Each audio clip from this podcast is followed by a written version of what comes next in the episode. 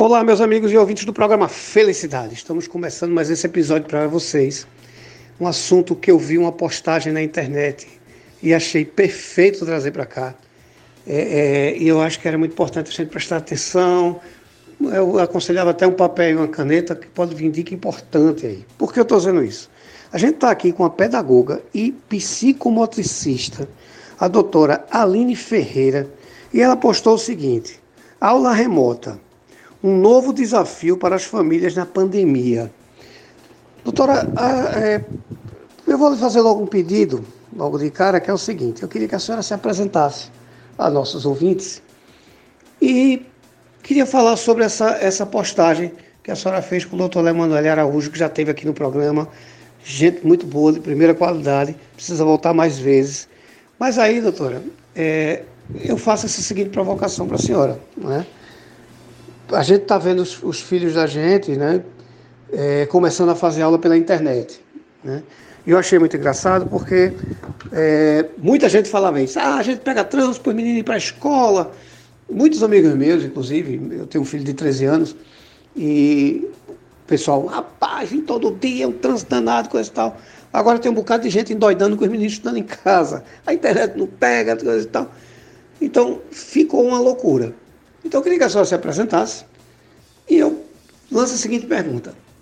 Essa mudança, o que é que a gente, pais, mães, a gente tem que entender com essa mudança, doutora? Muito obrigado por estar no programa Felicidade. Olá, Eduardo Freire. Olá, ouvintes do programa Felicidade. É, primeiramente, quero agradecer o convite de estar aqui, podendo levar informação aos pais nesse momento de tanta angústia, de tantas incertezas. É uma situação nova para a educação, é um momento em que as escolas estão se adaptando para atender essa nova demanda trazida pela pandemia. É, vou me apresentar aqui brevemente para que os ouvintes possam conhecer um pouco mais do meu trabalho. Então, eu sou pedagoga e psicomotricista relacional. É, atualmente Estou fazendo especialização em neuropsicomotricidade e transtorno do espectro autista, devido à minha grande demanda no consultório com pacientes autistas. Então, realizei é, alguns cursos na área com os principais métodos para se trabalhar com essas crianças, que é o ABA, o Teacher, o Denver, o PEX e o Diflotime. Atuo na educação há mais de 10 anos em escolas públicas e privadas. Trabalhei com a educação infantil, anos iniciais do fundamental, com a EJA e atualmente continuo na EJA e também com a educação especial. Eu trabalho no município de Brejo da Madre de Deus, em Caruaru, e atendo no meu consultório aqui em Caruaru. Essa primeira pergunta que você me faz, Eduardo, ela é bem ampla que é que os pais precisam saber nesse momento, né? Então, assim, eu estou na escola, eu estou no consultório ouvindo pais e também na situação de mãe. Eu tenho uma criança de 4 anos. Então, assim, eu estou conseguindo ver os dois lados da moeda, ver as angústias das escolas em adaptar-se a isso e a angústia do pai que está em casa é, tentando também se adaptar a essas aulas em acompanhar o filho nesse sistema de aula é, online, em aula remota. Então, primeiramente, que os pais entendam que não está se substituindo a aula presencial por uma aula EAD, uma aula à distância. Né? A educação à distância é uma modalidade que já existe no nosso país, que pra, são para cursos de graduação, pós-graduação, e que tem um modelo estruturado, tem um formato, tem uma metodologia própria, com tutoria, com sistema de avaliação, tudo já organizado. As aulas remotas, elas estão ocorrendo, surgiram né, nessa pandemia para minimizar os prejuízos pedagógicos é, desse período que as crianças e adolescentes estão afastados da escola. Não há um modelo pronto, perfeito a ser seguido. As escolas estão testando, vendo a melhor forma de atender os alunos. Até porque é, sabemos, primeiramente, que esse modelo de aula não vai suprir toda a necessidade do nosso país, né? A gente vai ver um parênteses enorme, né? Então, temos questões sociais, econômicas, sabemos que uma grande parte da população não tem acesso à internet, não tem como assistir essas aulas nesse sistema é, virtual, né? Então, assim, sabemos que não vamos atender a todos nesse momento, mas é, algo precisa ser feito. Não podemos ficar parados sem ter previsão de quando vamos voltar, porque os danos e os prejuízos pedagógicos são muitos. Eduardo, eu vou só fazer uma retrospectiva, né? Desde março até agora, o que ocorreu no sistema educacional aqui. Então, dia 17 de março, as aulas foram suspensas. O mês de abril, a rede pública continuou suspensa. Já a rede privada deu férias. E em maio, começamos toda a rede, tanto pública como privada, com as aulas remotas, né? Esse sistema novo. Então, o que temos como documento norteador é uma portaria de número 934/2020, que é uma medida provisória, que ela traz propostas de reorganização dos calendários escolares e da realização de atividades pedagógicas não presenciais é, nesse período da pandemia do Covid-19.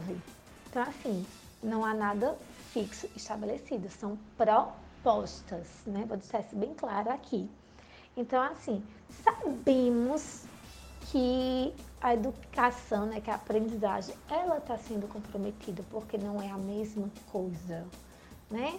Da criança, do adolescente estar em casa e dele estar na escola, a presença, no contato direto com o professor mas é o que temos para o momento e que devemos fazer da melhor forma possível para minimizar todos esses danos é, na aprendizagem, esses danos pedagógicos que os alunos estão tendo.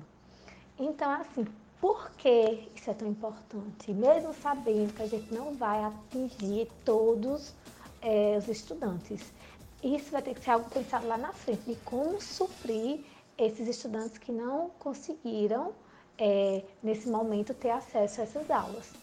Mas, se não fizermos nada nesse momento, calendário escolar 2021 e possivelmente 2022 será comprometido.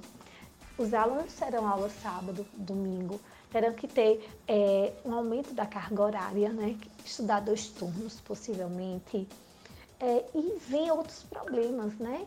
De como é, os professores vão dar conta dessa sobrecarga pedagógica, até o próprio aluno, né? Estudar a semana inteira.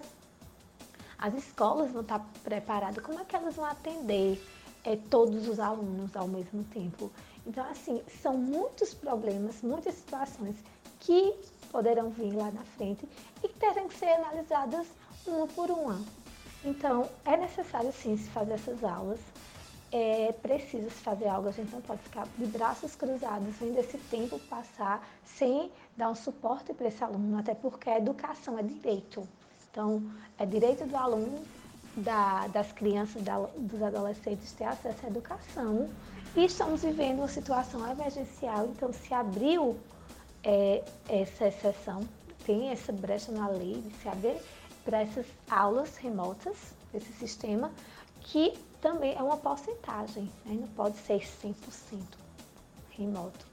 É, exige-se também que tenha é, aula presencial. Tem um cálculo, né? tem uma porcentagem do que tem que ser presença do que tem que ser é, não presencial. Essa medida provisória, Eduardo, ela, ela é dividida em tópicos que trata cada modalidade de ensino. Então, eu peço aos pais que agora tenham um pouco de atenção e até sugiro a leitura. É um texto de 14 páginas, mas você pode pelo menos ler a parte da, da modalidade de ensino do seu filho, para que você fique por dentro, para que você conheça realmente o que a escola deve propor nesse momento como atividade. Então, eu vou começar pela educação infantil, que é o meu maior público, e que assim é o que eu escuto mais dúvidas, mais questionamentos. Primeiro, o pai precisa entender que a educação infantil é, não há uma cobrança de conteúdo.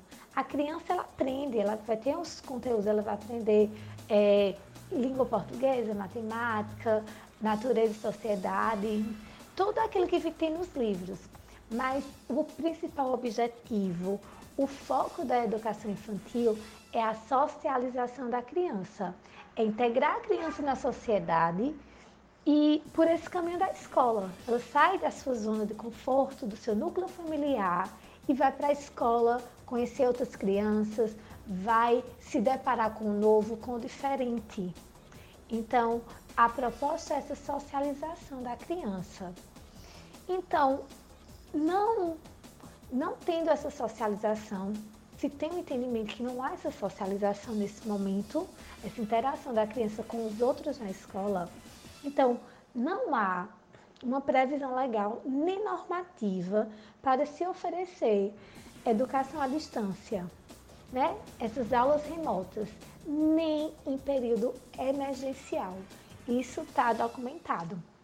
Então, assim, é, eu até grifei, eu trouxe aqui o documento para fazer essa leitura para os pais, tal como está escrito aqui, como devem ser essas aulas, né?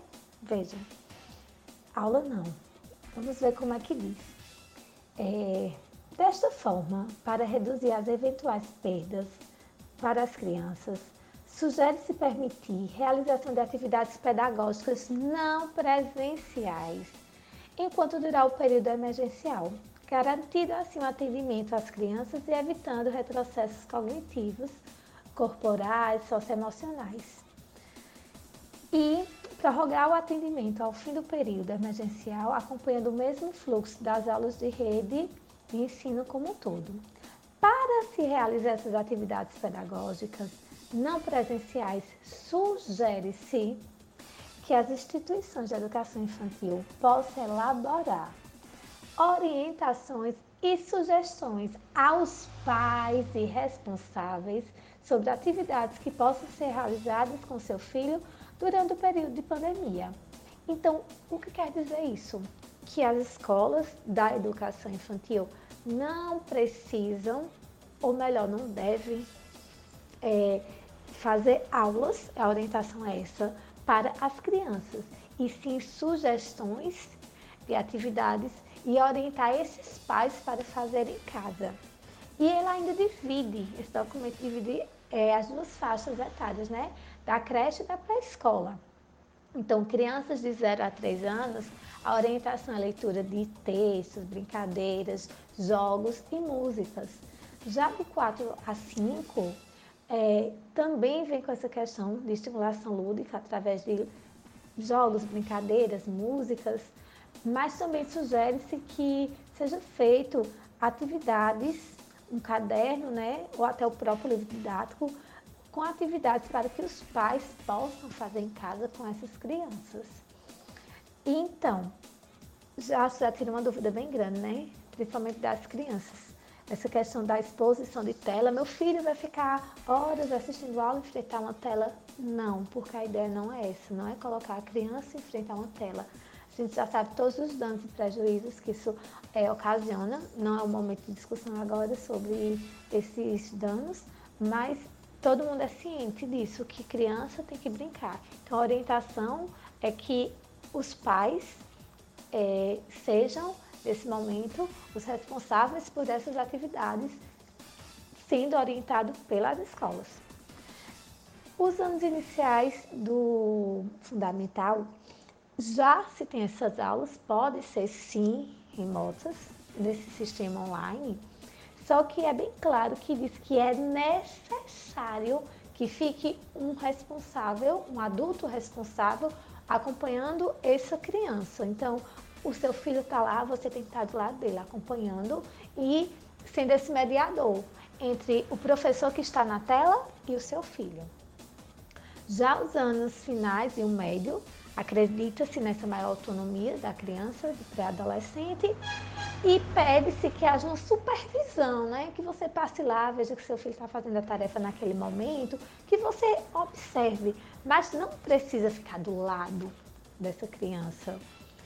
É ensino superior, é, já acredita-se né, que quando a gente é adulto a gente estuda porque quer, então já existe esse modelo né, na aula EAD, então o adulto é responsável pela sua aprendizagem, cabe a, cabe a ele é, se dedicar a esse modelo de estudo. E assim, é, o documento também abrange as modalidades de educação do campo, quilombola, indígena, é, dando suporte às especificidades delas, né? cada um atendendo de acordo com sua realidade, e traz a educação especial, que é outro campo que eu atuo, e que assim, a criança que está na educação especial, com laudo ou sem laudo, ela já tem direito ao PEI, que é o Plano Educacional é, Individualizado. Ela tem um currículo adaptado. Então, a medida provisória diz que o atendente né, delas, da sala de atendimento especial, seja o profissional capacitado em educação especial, o psicopedagogo, quem quer que esteja atendendo essa criança, ele precisa é, organizar atividades adaptadas, que já é o que ele faz dentro da escola para essa criança, e orientar os pais para que façam em casa caso a caso, criança por criança, porque cada uma tem sua necessidade e tem suas especificidades. Então, o pai que tem uma criança na educação especial tem que estar atento a isso, né? A esse currículo já adaptado que tem que continuar em casa, para que a criança possa atingir é, os objetivos e que são necessários, né? Já que a maioria delas não tem é, as mesmas habilidades que uma criança típica. Então, fica bem clara nessas orientações do MEC que a família precisa participar da educação dos filhos, né? Então, esse momento de pandemia está vindo muito forte para relembrar isso. Eu escuto muitos pais dizendo: estou fazendo o papel do professor, estou dando aula para o meu filho. Não, você está fazendo seu papel de pai, sua obrigação de pai, que é participar da vida escolar do seu filho, de acompanhar o seu filho nas atividades pedagógicas. Porque a aula está sendo dada online, né? Então, o, o trabalho pedagógico está sendo feito pelo professor, o conteúdo está sendo dado pelo professor. Você, enquanto pai, está acompanhando seu filho no processo educacional. Então, é, eu vou aproveitar esse espaço aqui e deixar também algumas sugestões para os pais, algumas orientações pedagógicas de como organizar esse estudo em casa. É, primeiramente, precisamos estabelecer uma rotina. A criança, ela se organiza melhor dentro de uma rotina, já que ela sabe o que vai acontecer durante o dia. Então, eu sugiro um quadro que você pode fazer na sua casa com cartolina e canetinha, que você escreva os dias da semana e o que ele vai fazer de manhã, de tarde, à noite. E se for maior, coloca horário que ele faz em cada horário, para que ele possa se organizar. É, no momento de estudo, é necessário criar um ambiente propício para que o cérebro entenda que ali eu vou estudar. Não dá para a gente ficar jogado de pijama no sofá. Então, é vestir a farda, é organizar a lancheira, é procurar um ambiente em casa que tenha uma boa iluminação, que tenha silêncio, que ali é o momento de estudar. Então, paralelo a isso, se ele estuda de manhã, então à tarde é, vamos fazer atividades dinâmicas com ele, vamos brincar.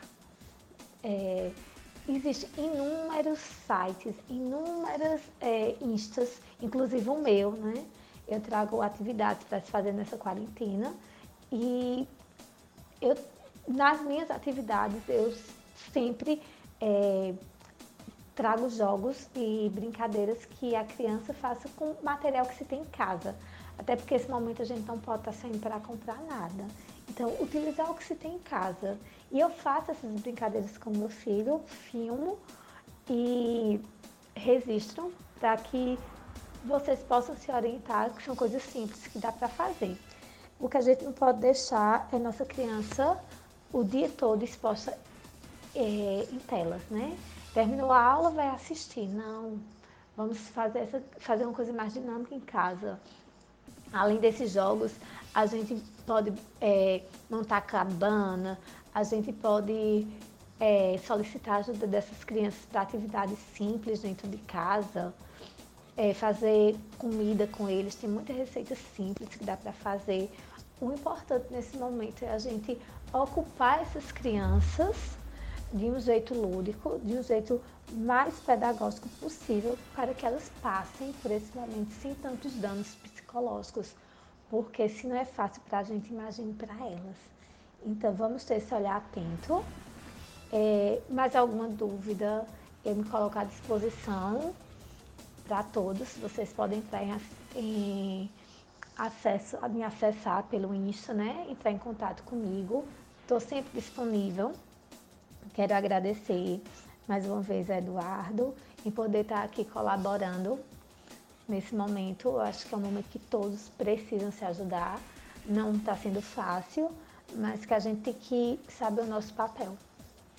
Então, obrigada a todos e até breve. Doutora, antes da gente encerrar o programa, dar por ele por encerrado, eu queria lhe fazer outra pergunta, se a senhora me permitir, claro. Que é o seguinte, veja só, qual é a sua visão pós-pandemia? Essa, toda essa estrutura está sendo montada em AD, é, como é que isso vai ficar? Vai fazer parte da realidade daqui para frente?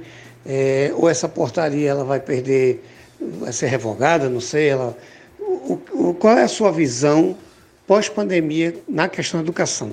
É, e depois eu queria lhe fazer outra pergunta também, para que as pessoas, é, para trazer essa, essa orientação para quem está nos ouvindo. Mas antes eu queria saber qual é a sua visão pós-pandemia nessa questão da educação remota especificamente.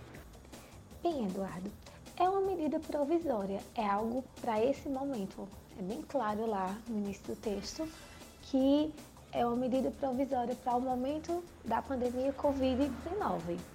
Então, a aula remota foi uma solução encontrada pelo MEC para o sistema educacional do nosso país não parar no momento a gente sabe é, que não está abrangendo toda a população brasileira, mas foi a solução encontrada, a melhor solução encontrada até o momento.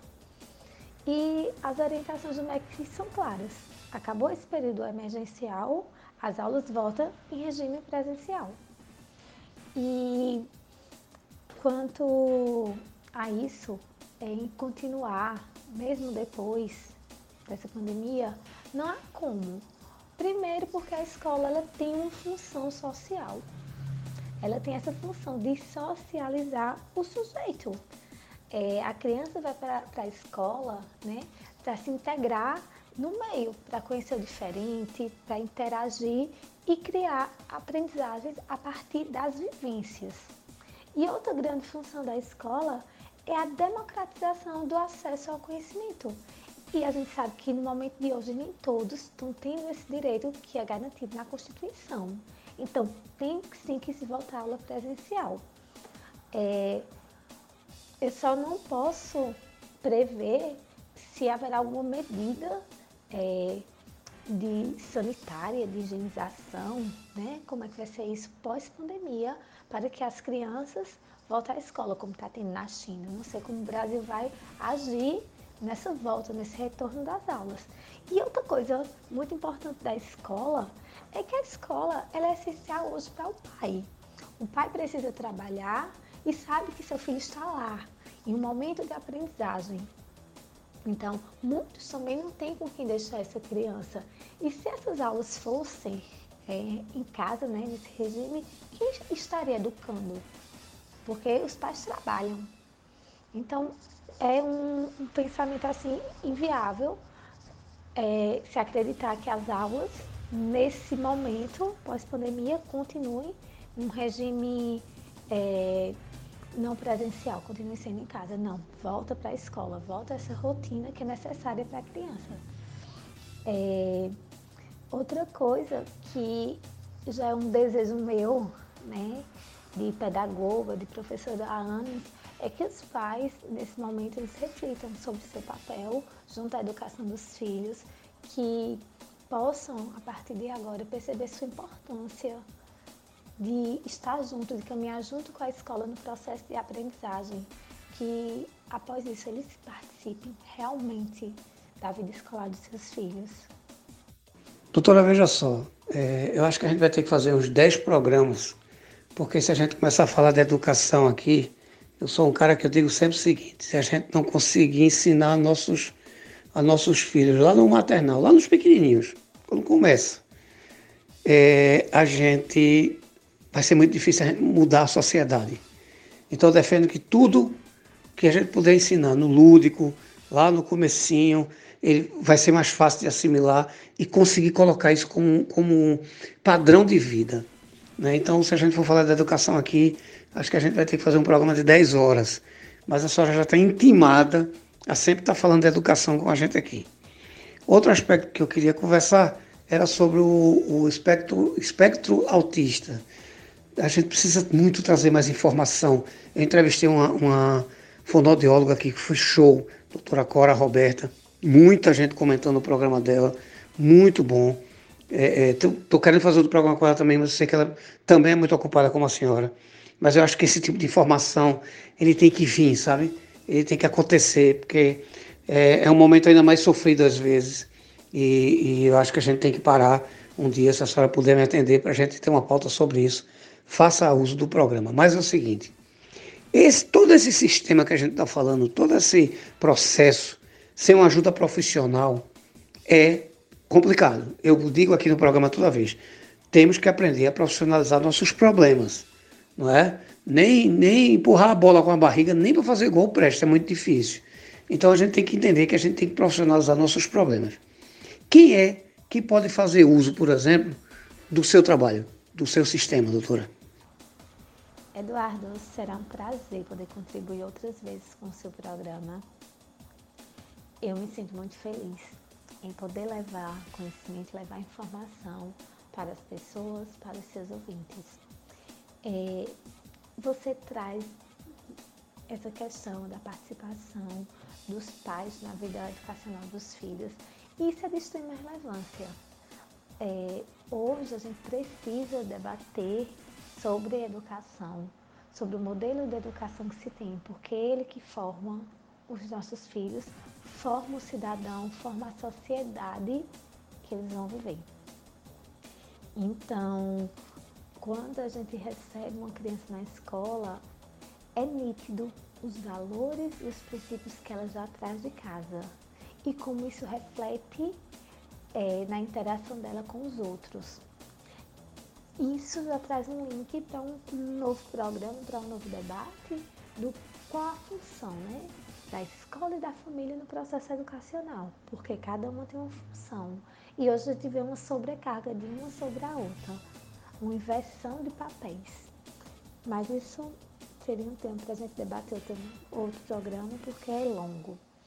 Quanto ao autismo, a gente tem no mínimo aí uns 10 programas para conversar sobre ele. A questão do autismo ela é imensa, são várias questões, é, várias dúvidas, vários temas que permeiam o autismo, mas ele é de extrema importância e de urgência, porque as últimas pesquisas apontam uma em cada 54 pessoas apresenta espectro é um número muito alto. Então a gente precisa levar informação para que a sociedade conheça o que é o autismo de fato e que possa diminuir seu preconceito e que, que possa colaborar de alguma forma com essas pessoas. É... Quanto aos meus serviços, eu trabalho em escolas como pedagoga com crianças especiais, fazendo atendimento individualizado de acordo com cada transtorno, com cada deficiência e presto assessoria pedagógica também. Na clínica, eu trabalho como psicomotricista relacional. Daí eu vou só esclarecer, porque é uma é um campo novo, a psicomotricidade. Eu não sei se todos têm conhecimento do que seja, Então, a psicomotricidade ela é uma ciência que estuda o corpo através do movimento em relação com o seu mundo interior e exterior, trazendo isso de uma forma bem simples. Eu atuo no desenvolvimento infantil é, através do brincar nas áreas motoras, afetivas e intelectuais. E como ocorre isso? Primeiro, brincar não é uma coisa simples. O brincar, ele está permeado de relações simbólicas. Então, a criança ela não brinca por brincar. Aquele faz de conta para ela é bem real.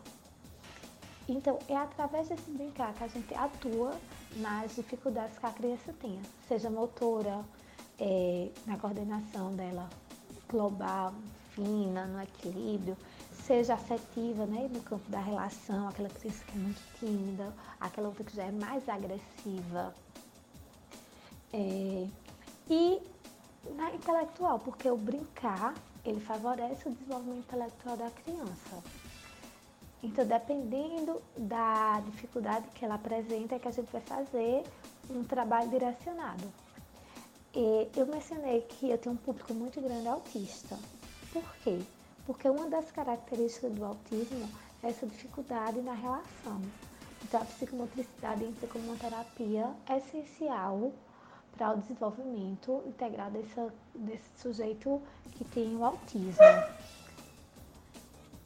Eduardo, foi um prazer poder participar do seu programa. Eu agradeço mais uma vez esse convite. Fico muito feliz em poder contribuir de alguma forma, levando informação para as pessoas. É, irei vir, sim, outras vezes conversar sobre autismo, sobre outros temas que sejam relevantes para o momento. É, as pessoas podem conhecer meu trabalho através do Instagram, Lá eu faço postagens sobre os temas que eu trabalho. Meu Instagram é Aline, psicomotricista. Bem simples, bem fácil de encontrar. E caso as pessoas também tenham alguma dúvida, entre em contato comigo pelo direct. Eu sempre estou disponível, respondo assim que eu tenho um tempinho. E mais uma vez, obrigado e boa noite aos seus ouvintes.